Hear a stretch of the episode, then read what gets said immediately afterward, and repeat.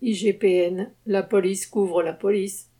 Le 20 juillet, l'inspection générale de la police nationale, IGPN, présentait à la presse son rapport annuel qui, sans surprise, ne pointe rien d'anormal dans le comportement de la police. Ainsi, 70% des enquêtes ouvertes sur des violences envers des gilets jaunes ont été classées sans suite.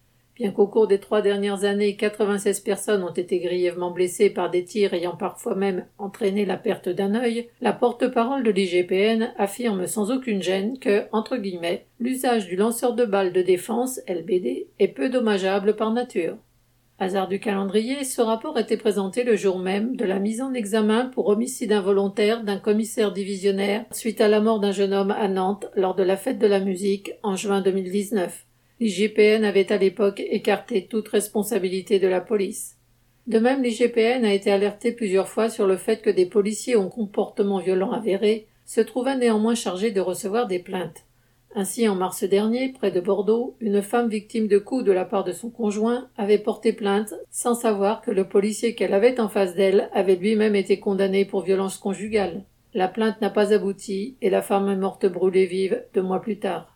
La police, comme tout corps de répression, est forcément gangrénée par les préjugés de toutes sortes et les comportements violents. Demander à l'IGPN ou à toute autre institution de changer cette réalité est illusoire, précisément parce que c'est cette police-là dont l'État a besoin pour maintenir l'ordre social.